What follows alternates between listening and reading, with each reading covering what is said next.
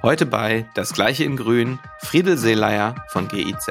Ein ganz wichtiges Leitbild für uns ist halt, dass wir gleichberechtigte Kooperationen auf Augenhöhe haben und nicht quasi neokolonial, paternalistisch mit einer vorgedachten Lösung äh, quasi in dem Partnerland in die Kooperation gehen, ja, sondern offen und mit einem systemischen Blick.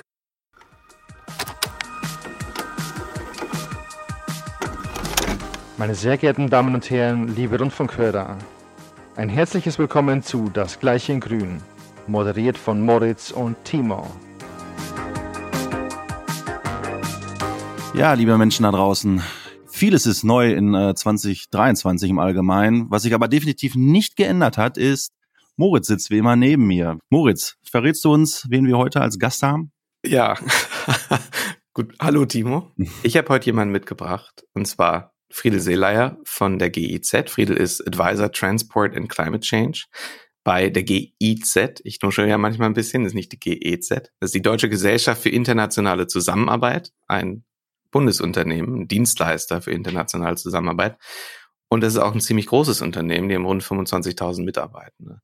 Friede hat einen Master in Politikwissenschaften, Wirtschaftspsychologie von der Uni Bonn, hat dann in London ein paar Jahre gearbeitet zum Thema Carbon Markets und ist jetzt schon seit 13 Jahren bei der GEZ in verschiedenen Rollen im Transportsektor unterwegs in Bonn und in Bangkok. Und kennengelernt habe ich Friedel bei einem internationalen Diskussionsforum der GEZ, das Friedel mitveranstaltet hat im Sommer in Berlin.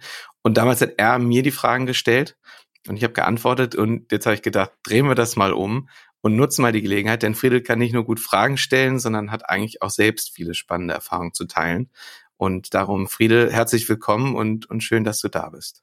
Ja, vielen Dank für die Einladung. Freut mich sehr. Sehr gerne. So, du bist Advisor Transport and Climate Change bei der GEZ. Was bedeutet das? Wie sieht dein Arbeitsalltag aus? Was ist dein Job? Okay, genau. Ich bin in der GEZ hier in der einer unserer zwei Zentralen in Deutschland, in Bonn. Wir haben auch einen zweiten Hauptstandort in Eschborn. Und hier bin ich im operativen Bereich der GEZ tätig. Operativ bedeutet in der Umsetzung von Projekten. Ja, die GEZ arbeitet ja schwerpunktmäßig über Projekte. Da gibt es einerseits globale Projekte, die werden in der Regel hier aus ähm, umgesetzt, gesteuert mit, mit Länderkomponenten, mit verschiedenen Ländern, die über den Erdball verteilt sind, wo wir dann dafür sorgen, dass die verschiedenen Länder sich auch austauschen und zusammengebracht werden. Und neben diesen globalen Projekten gibt es aber, und das ist die Mehrzahl der Projekte unserer Aktivitäten der GZ, viele bilaterale Projekte, die dann in den Ländern ja, umgesetzt werden. Und das ist das, was ich, ähm, was ich erwähnt, ich war lange Zeit in Bangkok in Asien, was ich in Südostasien gemacht habe. Da war ich in regionalen und in bilateralen äh, Vorhaben eingesetzt. Genau. Und äh, was mache ich da? Ja, also wie, ich bin Berater, ja, liefern Fachexpertise äh, zu ihrem Themenfeld. Mein Fokus ist äh, klimafreundliche Verkehrsentwicklung mit einer Vertiefung im Bereich Güterverkehr und Logistik. Wir liefern aber nicht nur Fachexpertise, sondern wir machen auch viel äh, Prozessberatung, Prozessbegleitung. Das heißt, wir begleiten Veränderungsprozesse ja, ähm, in unseren Partnerländern und mit den Partnerländern vor Ort. Wir unterstützen Kompetenzentwicklung, Kompetenzaufbau, sprich über, über Trainings, über Workshops für ähm, die Stakeholder vor Ort in unseren Partnerländern. Wir organisieren aber auch viele Dialogveranstaltungen und Kooperationsformate, um einfach verschiedenste Stakeholder aus der Politik, aus der Wirtschaft, aus der Wissenschaft äh, an einen Tisch zu bringen, ja, um gemeinsam ja, sich darüber zu unterhalten, wie sieht denn eigentlich eine nachhaltige Zukunft aus und was können wir machen, um dahin zu kommen. Wenn man an oder wenn ich an internationale Zusammenarbeit denke, dann ist tatsächlich Transport und Güterverkehr jetzt nicht das allererste, was mir in den Kopf springt. Welche Rolle spielt Transport und Güterverkehr denn so grundsätzlich in der internationalen Zusammenarbeit? Was sind die was sind die Formen? Was sind die Zielgruppen? Wie kann man sich das ganz konkret vorstellen, so für so naive Podcast-Hosts wie Timo? Mhm. Ja, also die GEZ arbeitet natürlich weltweit zu allen möglichen Themen der nachhaltigen Entwicklung, also von Frieden und Sicherheit, Menschenrechte ähm, über Landwirtschaft, äh, Energie ist ein großes Thema und Transport und Stadtentwicklung und Güterverkehr ist natürlich auch ein wichtiges Thema, aber nicht so das riesengroße Portfolio in der GEZ, sage ich mal. Mhm. Und äh, genau, also im Verkehrssektor gibt es vielleicht ein paar Dutzend Projekte, die die GEZ weltweit umsetzt. Und nur ein kleiner Teil davon beschäftigt sich tatsächlich mit dem Thema Fracht und äh, Logistik. Was es aber sehr viel gibt, äh, sind Projekte im Bereich äh, Handel. Also wo mhm. unsere Partnerländer darin unterstützt werden, irgendwie am internationalen Handel teilzunehmen, ne, die Chancen der Globalisierung wahrzunehmen, wo es dann um äh, die Abbau von Handelsbarrieren geht. Es gibt auch sehr viele Projekte, die sich mit, mit nachhaltigen Lieferketten beschäftigen. Ne? Also viele der Produkte, die wir hier äh, in Deutschland irgendwie nutzen und haben, ja, die Lieferkette beginnt ja im globalen Süden, beginnt mit Menschen und äh, die Aufgabe der GEZ im Auftrag der Bundesregierung dort ist es dann ja dafür zu sorgen, dass diese Lieferketten nicht nur ökologisch, sondern auch in sozialer Hinsicht ne, nachhaltig gestaltet werden. Also dass da gewisse Arbeits- und Menschenrechtsstandards eingehalten werden. Also keine Ahnung, der mhm. Kaffee aus, aus Brasilien oder das, das Kobalt aus dem Kongo. Ähm, das sind so zwei Beispiele, ja, wo wir zu nachhaltigen Lieferketten arbeiten. Ähm, mhm. Also das Handel und Lieferketten. Es gibt aber auch Projekte im Bereich der beruflichen Bildung, wo wir zum Beispiel Mechaniker ausbilden für Lkw oder für Busse oder Fahrertrainings ja, für, die, ähm, für die Frachtunternehmen. Äh, ist auch ein, eine beliebte Maßnahme, die wir in diversen Ländern äh, unterstützen. Genau, also es gibt insofern neben jetzt dem Herangehenspunkt irgendwie Verkehr und klimafreundlicher Verkehr, was so ein bisschen mein Fokus ist, noch viele andere mhm. Kollegen, die auch was mit Logistik zu tun haben und an dem Thema dran sind. Projekte haben ja meistens äh, einen Auftraggeber. Ich gehe jetzt mal davon aus, und das ist die Fragestellung, aber der typische Auftraggeber für diese Projekte, woran du auch mitwirkst, ähm, ist meistens eher die öffentliche Hand, Länder, Kommunen, was auch immer. Aber gibt es auch äh, private, privat finanzierte Projekte in dem Bereich oder ist das, oder generell ist das querbeet? Mhm. Genau, das stimmt. Äh, die GZ ist ja zu 100 Prozent ein Unternehmen im Besitz der deutschen Bundesregierung, ein Bundesunternehmen. Und wir handeln im Interesse Deutschlands, äh, sind aber ein Dienstleister, der jetzt nicht nur für die deutsche Regierung arbeitet. Also 90 Prozent oder 80, ich habe gerade die Zahl nicht parat, aber unsere Aufträge stammen vom Bundesministerium für wirtschaftliche Zusammenarbeit und Entwicklung. Daneben gibt es dann noch andere öffentliche Auftraggeber, wie zum Beispiel die äh, das Deutsche Umweltministerium oder das Ministerium für Wirtschaft und Klima, die ja die internationale Klimaschutzinitiative haben. Also darüber bekommt die GEZ zahlreiche Aufträge. Ähm, so, aber du hattest ja gefragt, können auch andere ja, äh, die GEZ quasi als ja. Dienstleister ähm, nutzen? Äh, ja, das, das gibt es. Also es gibt einerseits die Möglichkeit, quasi die GEZ direkt zu beauftragen als Unternehmen. Das geht dann über unseren privatwirtschaftlichen Arm International Services. Es gibt aber auch die Möglichkeit von sogenannten Entwicklungspartnerschaften, also das sind dann privat-öffentliche Partnerschaften, wo ein Unternehmen an uns herantritt und sagt, du, wir möchten da äh, in Land XY geschäftlich tätig werden. Ja, wir stoßen da allerdings vor irgendwie viele Barrieren. Ähm, ja. Das geht nicht nur uns so, sondern vielen anderen Firmen, die da in dem Sektor tätig sind. Uns wäre daran gelegen, da zu kooperieren und irgendwie das, das Thema anzugehen. Ich gebe euch ein Beispiel aus der Logistik mit Scania zum Beispiel ähm, gab es in Westafrika oder gibt es in Westafrika das, äh, die West African Transport Academy. Ja, da ist mhm. Scania stand vor dem Problem, dass es da zu wenig Mechaniker gibt, die, die Busse oder, oder LKW, die da äh, rumfahren, warten können. Und ähm, genau, dann wurde dann in Kooperation mit der GEZ und auch dann mit einem Zuschuss des BMZ, des Bundesministeriums für wirtschaftliche Zusammenarbeit und Entwicklung, diese Akademie aufgesetzt, die spezifisch Frauen ausgebildet hat, ja, nicht nur Busfahrerin zu werden, sondern auch ja, die Mechanik zu verstehen und äh, die Wartung übernehmen zu können. Mhm. Also das ist ja wirklich ein, tatsächlich ein sehr, sehr konkretes Beispiel jetzt. Hast du, hast du, kannst du uns noch so einen Überblick über vielleicht zwei, drei andere Cases geben, an dem, an denen ihr arbeitet und, und einfach damit wir verstehen, wie eure Arbeit so aussieht? Was sind die Projekte, über die du am liebsten redest, also die ihr durchgeführt ja. habt? Also genau, ich, wir arbeiten unter anderem auch in China oder in Mexiko in dem Bereich Güterverkehr. Ich gebe euch kurz ein Beispiel aus China zum Beispiel. Da haben wir zusammen mit dem Smart Freight Center und ein paar anderen Organisationen die, die Zero Emission Freight Initiative ins Leben gerufen. Das ist ein Forum, das die Bemühungen ja, der, der Frachtindustrie äh, und auch der Regierungsbehörden und anderen Organisationen bündelt, ja, um äh, emissionsfreien Frachtverkehr zu fördern. Ja, und da geht es dann darum, die wichtigsten Interessengruppen in diesem Forum zusammenzubringen, ja, zu überlegen, wie können unterstützende Politiken, Programme und Strategien aussehen und natürlich dann einen Konsens herzustellen unter den Stakeholdern über den gemeinsamen Weg hin zu einem emissionsfreien äh, Güterverkehrssystem. Und das ist ein Beispiel, wo wir quasi vor allem Netzwerk ne, unterstützen und äh, die Implementierung dann dieses Netzwerk begleiten, schauen, dass da dann alle äh, relevanten Organisationen dabei sind und auch über die Seite mitwirken. Und natürlich dann das auch weitertragen, weil die, äh, der Job als Berater ist ja immer temporär. Mhm. Und wir haben quasi unseren Job gut gemacht, wenn nachdem quasi unser Beratungsauftrag ausgelaufen ist, die Veränderung sich von alleine trägt, ja, weil die lokalen Stakeholder das Ownership entwickelt haben ja, oder ein starkes Eigeninteresse daran haben. Ja, dann das funktioniert ja nur, wenn wir gemeinsam quasi im ständigen Dialog stehen, ja, und die Lösungen nicht quasi von uns kommen, sondern im Dialog entstehen. Mhm. Genau, jetzt hast du schon quasi beantwortet, was ich als nächstes fragen wollte. Genau, wie, wie stellt man das denn sicher, dass der, dass das nachhaltig auch im langfristigen Sinne ist, ne? Nicht nur im, nicht nur im ökologischen Sinne.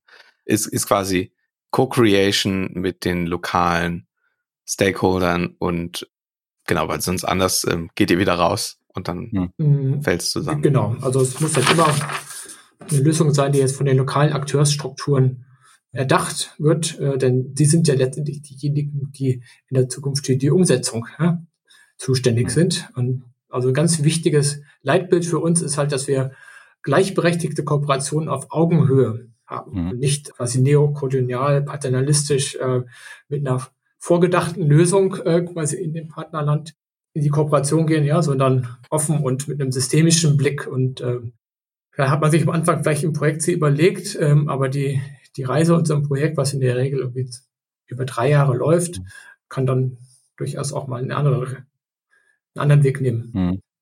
Mhm.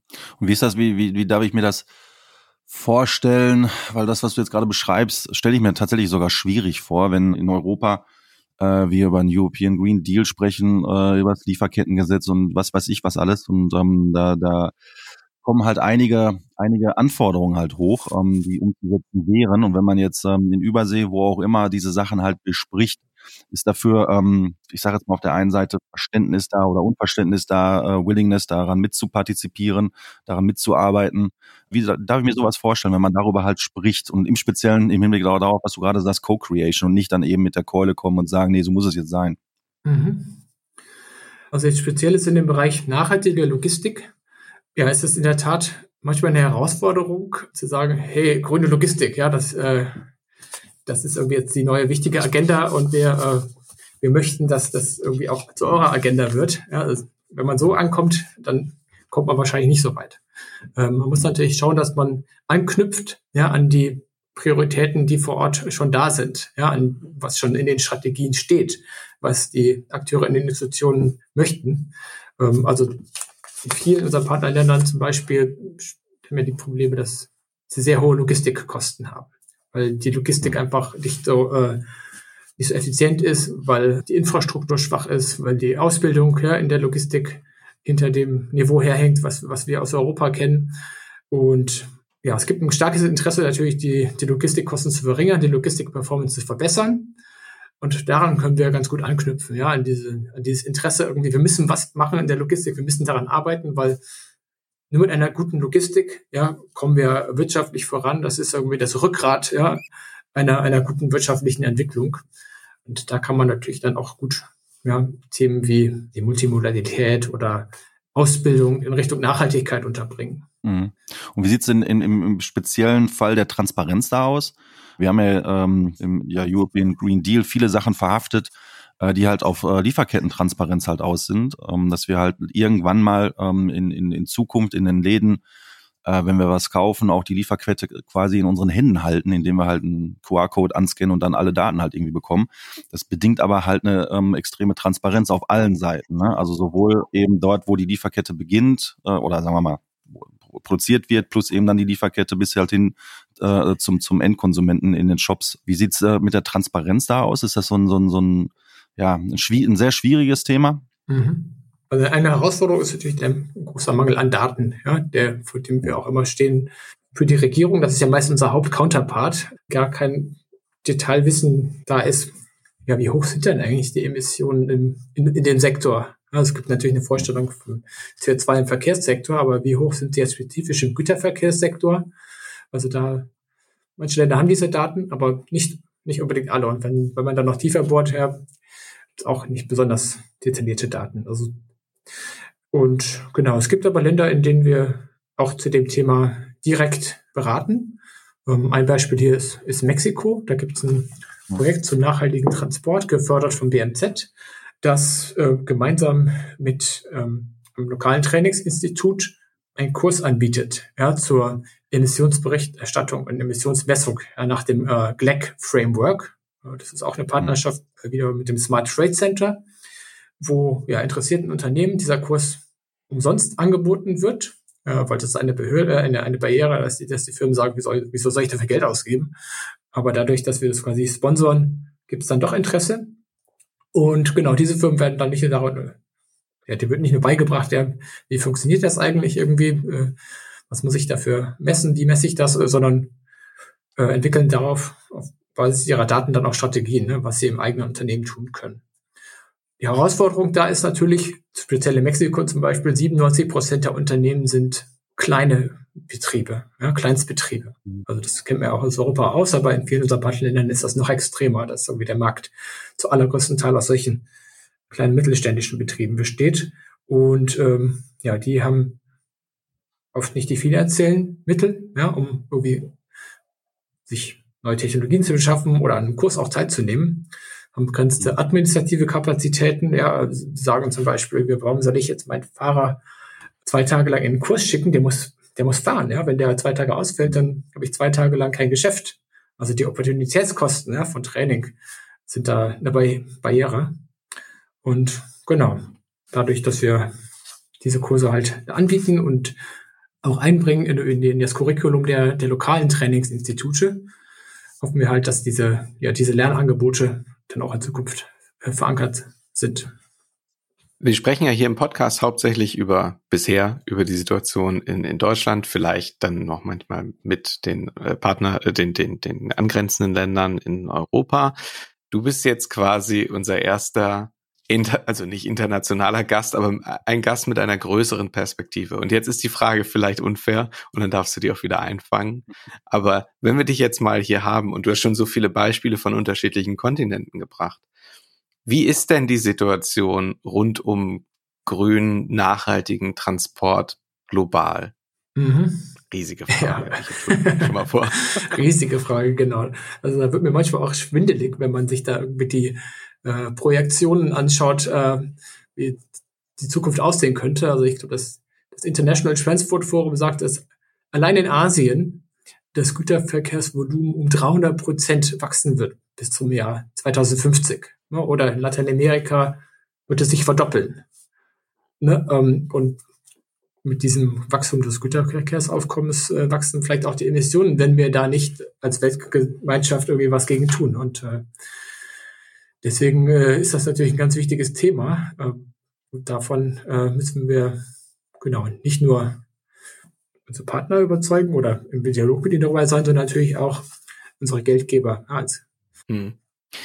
Wenn wir, du hast gesagt, wenn wir nicht was dagegen tun, und da hake ich natürlich ein, was können wir denn tun? Denn der, der Ausblick ist ja tatsächlich, wenn du jetzt überlegst, dass äh, dieses Wachstum hauptsächlich durch äh, Fossil Fuels dann bedient wird, die, die Treibstoffnachfrage zumindest mal kurz mittelfristig, na, dann kann der Verkehrssektor ja allein alle Klimaziele reißen, wenn man da nicht ähm, schafft, ganz hart umzusteuern. Und erwarten wir nicht, dass du die Lösung hast, weil sonst äh, äh, wären wir wahrscheinlich schon auf dem Weg, die zu implementieren. Aber was sind denn aus deiner Sicht die wichtigen Hebel, die man ziehen kann und sollte, um da so ein bisschen gegenzusteuern? Mhm. Ähm, ja, also in der GEZ schwören wir ja auf den Vermeiden, Verlagern, Verbessern Ansatz. Nicht nur im Personenverkehr, sondern natürlich auch im Güterverkehr. Ich weiß nicht, ob ich das jetzt noch weiter erläutern muss. Äh, vermeiden, Verlagern, Verbessern. Gerne. Also vermeiden natürlich im Güterverkehr bedeutet das vielleicht Leerfahrten einzusparen, Routen zu optimieren, äh, Auslastung zu verbessern, verlagern. Ja, das, äh, zu dem Thema arbeiten wir auch in diversen Partnerländern, also auf die Schiene vor allem. Ein Beispiel ist hier China, ja, das sehr viele äh, Güterverkehrszentren, also multimodale Zentren im Land etabliert und da beraten wir sozusagen zu gemeinsamen Standards, äh, damit die, diese, diese Infrastrukturinvestitionen besser vorankommen und die Kooperation zwischen den Zentren besser ist. Und genau. Und zum Schluss verbessern, äh, das betrifft natürlich dann die, die Fahrzeuge selbst, ja, die Lkw. Äh, Elektrifizierung ist hier ein Thema. Also wir arbeiten in verschiedenen Ländern, zum Beispiel im, im urbanen Kontext, ja, zur Elektrifizierung, aber auch, auch Ladezonenmanagement, genau, äh, spritsparendes Fahren, ja, hatte ich ja schon erwähnt, ist da eine Maßnahme, an der wir äh, vielfach tätig sind. Ob das dann jetzt alles ausreicht, ja, ähm, hm. schwer zu beurteilen, ähm, aber das sind jetzt so ein paar Beispiele für Interventionen, an die wir konkret vermitteln.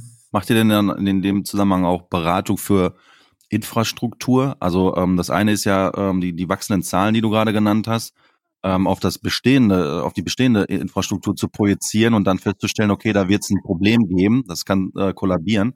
Das heißt, mit der Politik äh, vor Ort dann darüber zu sprechen, wir müssen auch eine Infrastruktur hier bauen, die das ein Stück weit abfedert, äh, ähm, soll heißen Ausbau der Schiene beispielsweise. Also es ist jetzt so ein bisschen dann in die Infrastruktur halt.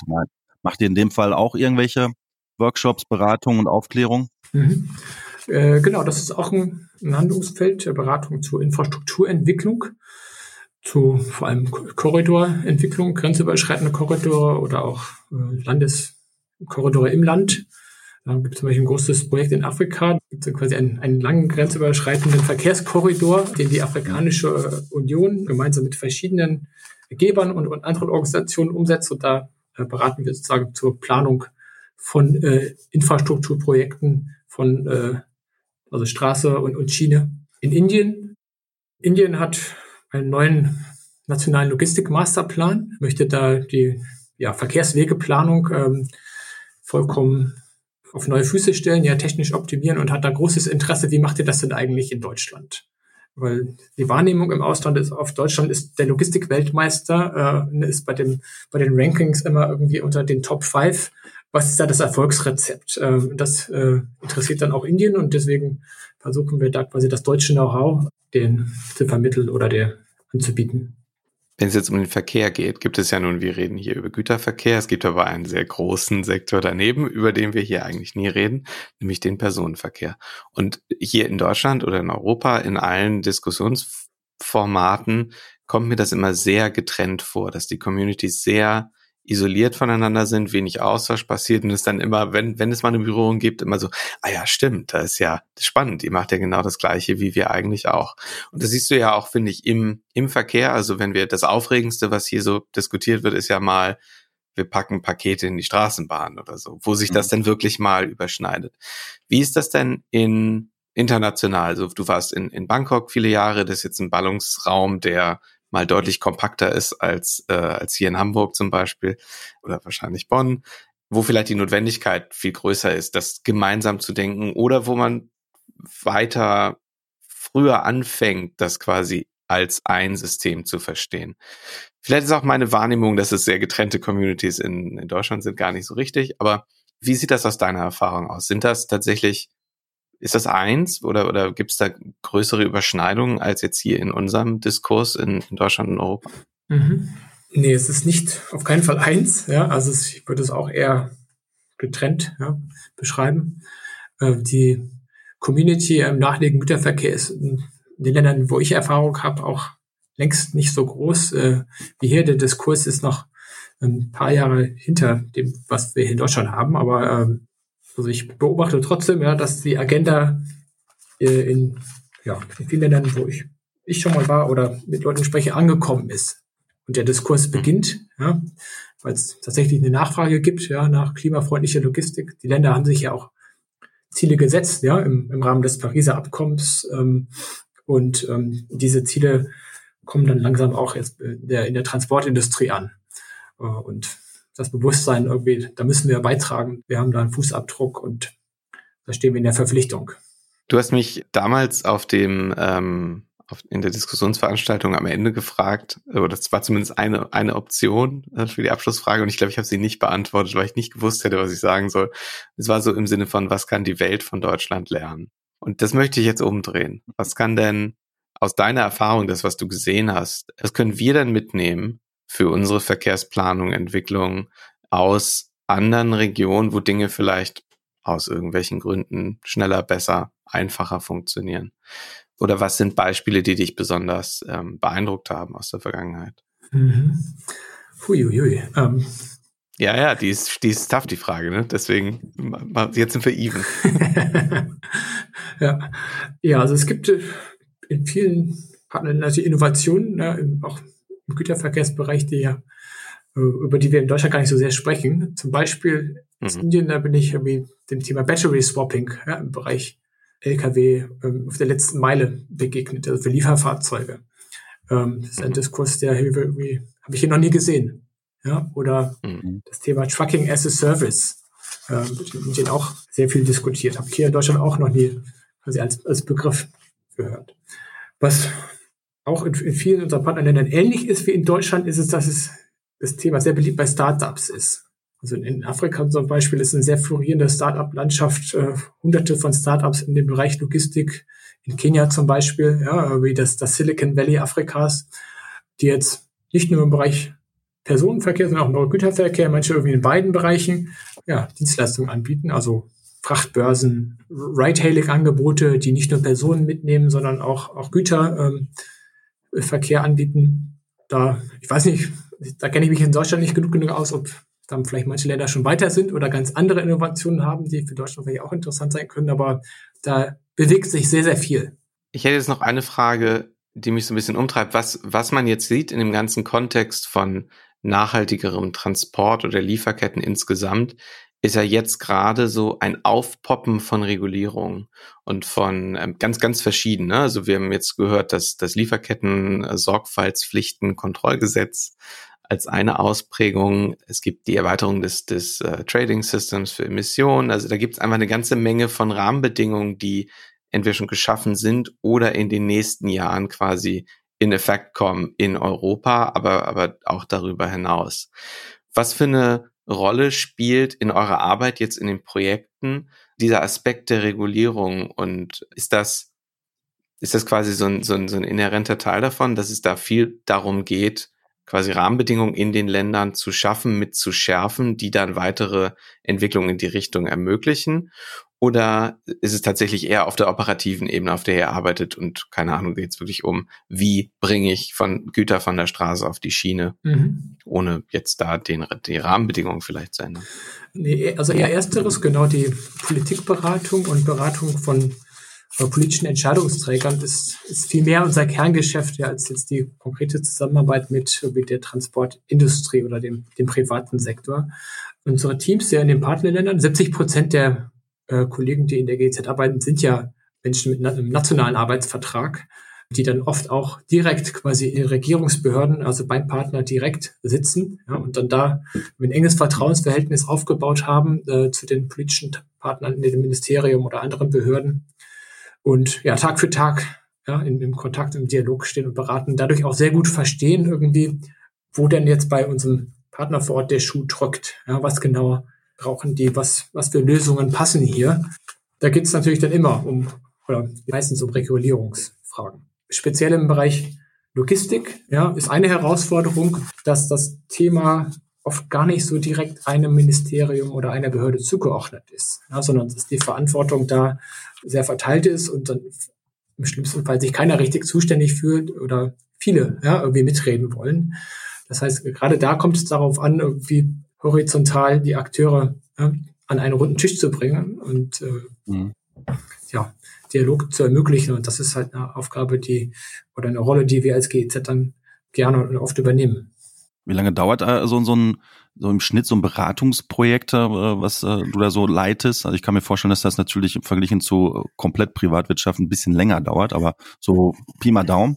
Der Klassiker äh, ist drei Jahre, ne, ein Beratungsprojekt. Mhm. Das ist genau. Und es verfolgt natürlich immer quasi im, im Auftrag ja, äh, des, des Partnerlandes. Ähm, von, von außen. Ja, wir unterstützen bei der, bei der Problemlösung, äh, machen das natürlich professionell, ja, also auf, auf, auf Basis unserer jahrelangen ja, Erfahrung, jahrzehntelange Erfahrung. Ähm, und genau, äh, oft oder manchmal gibt es auch noch eine Folgephase nach den drei Jahren. Friede, das war sehr interessant. Herzlichen Dank. Es ist immer spannend, den Fokus so ein bisschen zu erweitern von quasi dem Blick hier aus meinem Büro auf die Straße, wo irgendwie der Laster fährt, wo ich sofort denke, wie mag so der Reifendruck sein oder so, von den, von den ganz kleinen Dingen auf ähm, eine deutlich größere internationale Ebene. Und gerade der letzte Punkt, die Zuständigkeit, das ist ja wirklich ein spannender Punkt und eine Frage, die, worüber man vielleicht gar nicht so nachdenkt. Mhm. Wenn man in Deutschland vielleicht die Möglichkeit hat, sich über äh, die Aktivitäten von einem einzelnen Ministerium dann zu beklagen oder gut zu finden oder wo auch immer, was auch immer.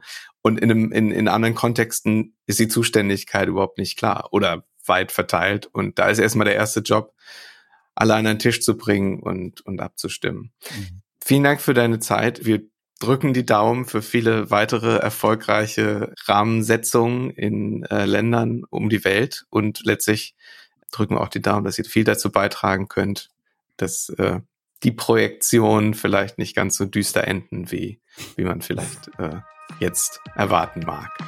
Dankeschön. Dankeschön. Ja, Dankeschön.